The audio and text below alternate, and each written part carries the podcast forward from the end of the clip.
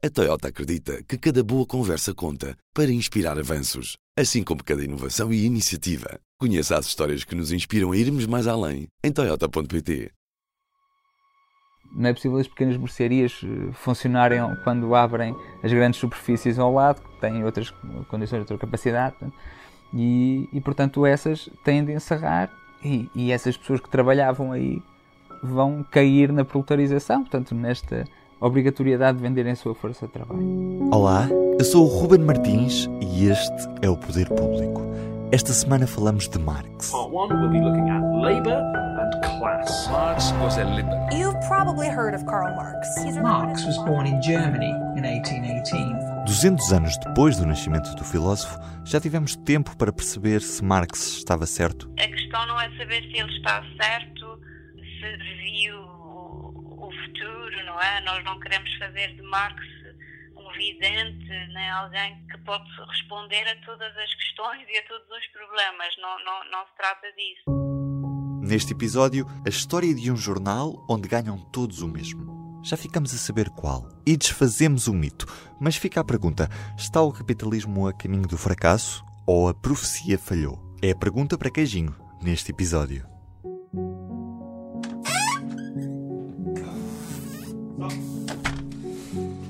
Só?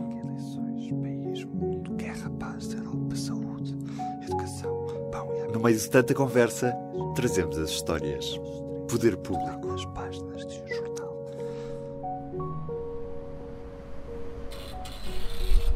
Estamos à porta das edições Avante, no Campo Grande, em Lisboa, a editora do Partido Comunista Português.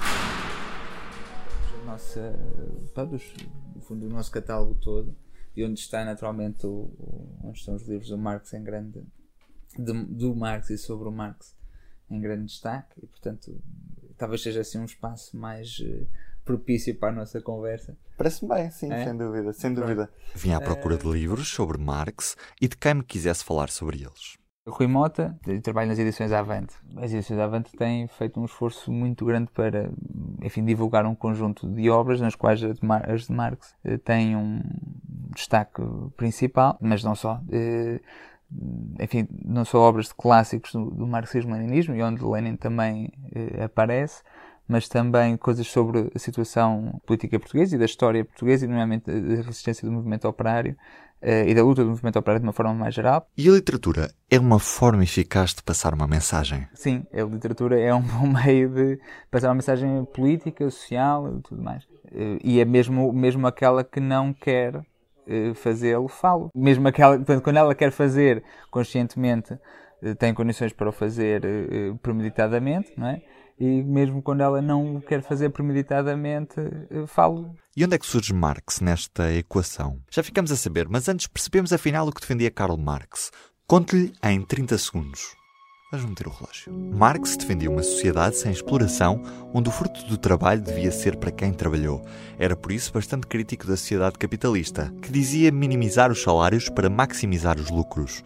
É o autor de O Capital e do Manifesto do Partido Comunista. Defendia a igualdade entre as pessoas, o fim da propriedade privada e que o Estado não devia existir porque acabava sempre por representar os interesses da classe dominante, a burguesia, por oposição ao proletariado. O Marx é, é- é doutorado em filosofia, portanto ele vem dessa, eh, dessa área, com interesses bastante alargados em relação ao funcionamento da sociedade e do mundo e da vida humana e tudo mais. E portanto a escrita, a literatura, os livros foram um espaço de, de intervenção.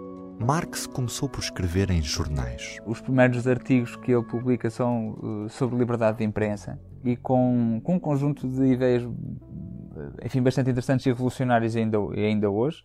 Um dos aspectos que ele coloca, que é bastante interessante, é a ideia de que só há liberdade de imprensa quando ela não for negócio, porque no fundo a imprensa, se estiver sujeita a, a, portanto, uma lógica económica de sobrevivência, ela não pode ser livre, de facto, porque está sempre condicionada por aqueles que a suportam. Ele começou no início a escrever nesta, eh, nesta linha, mas as suas preocupações foram se alargando.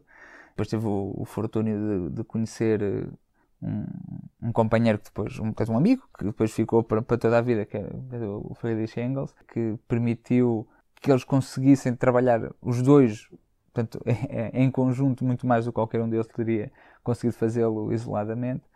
E, portanto, eles, desde portanto, os anos 40 do século XIX, começam a escrever obras uh, em conjunto. A mais conhecida delas talvez seja o Manifesto do Partido Comunista, datado de 1848. Sentes que o tempo vai dar razão ao que Marx escreveu? Não, não há dúvida nenhuma em relação a isso. A cada uh, ano que passa, enfim, não é, não, é, não é na passagem do ano, não é? mas os tempos continuam, todos eles, portanto, sempre a confirmar cada vez mais a veracidade daquilo que, é, que, são os aspectos fundamentais do pensamento de Marx, continuam a ser uh, verificados. Nomeadamente, que, que, a história da humanidade é a história da luta de classes, portanto, este é um, é um aspecto que já estava confirmado à época portanto, quando, quando ele escreveu e que nem foi Marx que o apresentou, portanto, a ideia, de, de a ideia de, de, que há classes e de que há luta de classes não é uma ideia de Marx, era uma evidência para qualquer economista no, no, no século no século XIX e continua a ser visível hoje. E dá outra evidência de que para ele Marx está certo. São tantos exemplos que se podem dar dessa evidência. Um deles, por exemplo, pode ser exatamente em relação à imprensa. Né? Quantos uh, jornalistas é que hoje eh, conseguem efetivamente fazer o seu trabalho sem ser através de um salário. Né? Portanto, quantos é que conseguem de facto sobreviver só a vender o, o, o trabalho que eles eh, fazem né? uh, e não a vender a sua força de trabalho por, tempo, por um tempo determinado ao seu patrão. Mais importante que qualquer frase que o Marx tenha escrito é o conjunto de ferramentas que forneceu para que hoje, na realidade, no nosso mundo de hoje, em 2018, eh, se possa transformá-lo eh, de forma a que eh, enfim, seja ultrapassada esta situação de, de exploração em que, em que, em que vivemos. É? Quando criticam os comunistas de vocês querem destruir a, a, a propriedade privada, e que ele diz: não, quem, quem, destrói a propriedade privada não somos nós, é o capitalismo. Porque a condição de funcionamento do capitalismo é exatamente a de que a maior parte das pessoas não tem propriedade nenhuma. Portanto, quem destrói a propriedade privada não são os comunistas, é o capitalismo que faz isso sozinho. Essa é uma, é uma verdade inegável, de que a propriedade está cada vez mais concentrada e que o número de pessoas que dependem da venda da sua força de trabalho é muito maior do que era. Mas o que é que correu mal para o comunismo ter falhado economicamente em alguns países que seguiram este ideal? This is the North American service of Radio Moscow. Here's the news. The Soviet leaders Leonid Brezhnev and Nikolai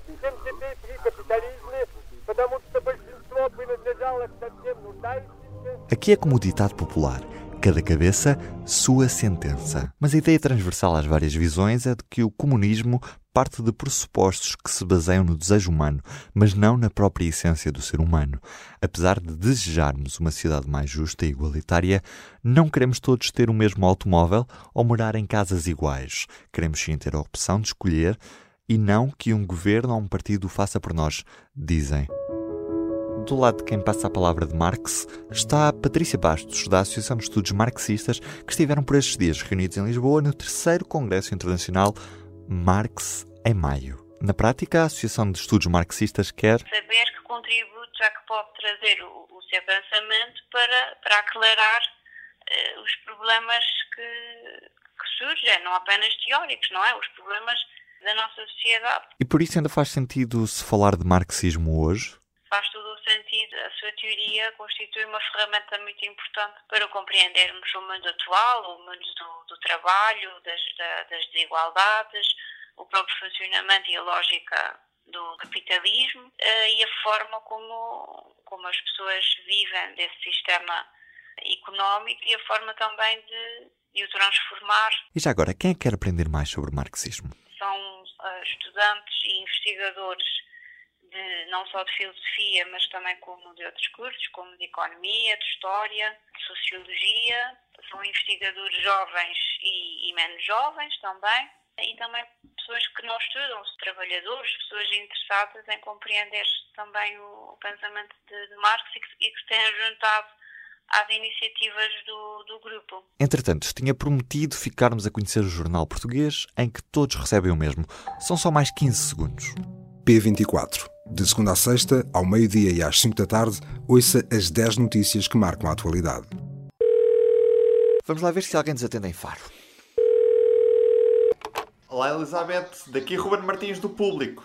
Alô, então. Olá. Boa tarde. Esta é Elizabeth Rodrigues, a diretora do Sul Informação. Elizabeth, de onde é que partiu a ideia de os salários na vossa redação serem todos iguais? O Sul Informação é um jornal que foi criado por três jornalistas que já nos conhecíamos, de outros uh, colegas, camaradas de trabalho de outro jornal, que nos conhecíamos muito bem.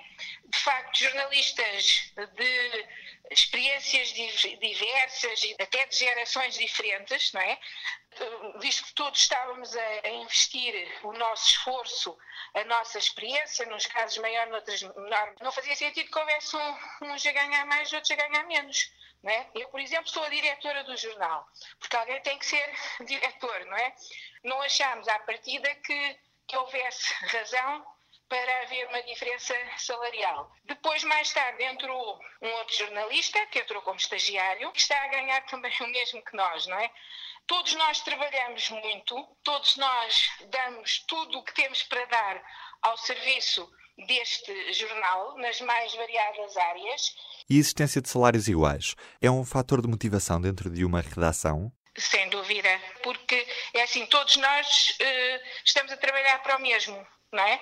E estamos a trabalhar em pé de igualdade e, portanto, não há aqui uh, uns que, que, trabalham muito e ganham menos e outros que, que trabalham também bastante, mas ganham mais. Não.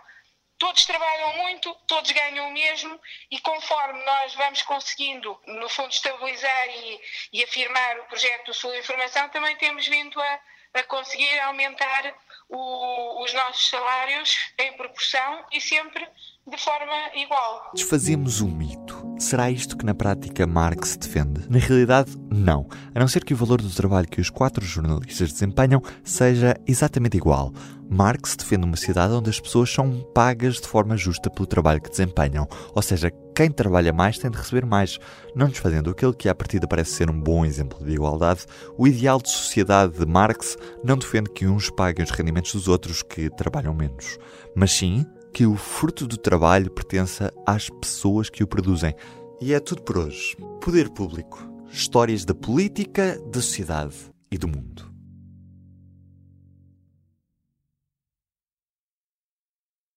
A Toyota acredita que cada boa conversa conta para inspirar avanços, assim como cada inovação e iniciativa. Conheça as histórias que nos inspiram a irmos mais além em Toyota.pt.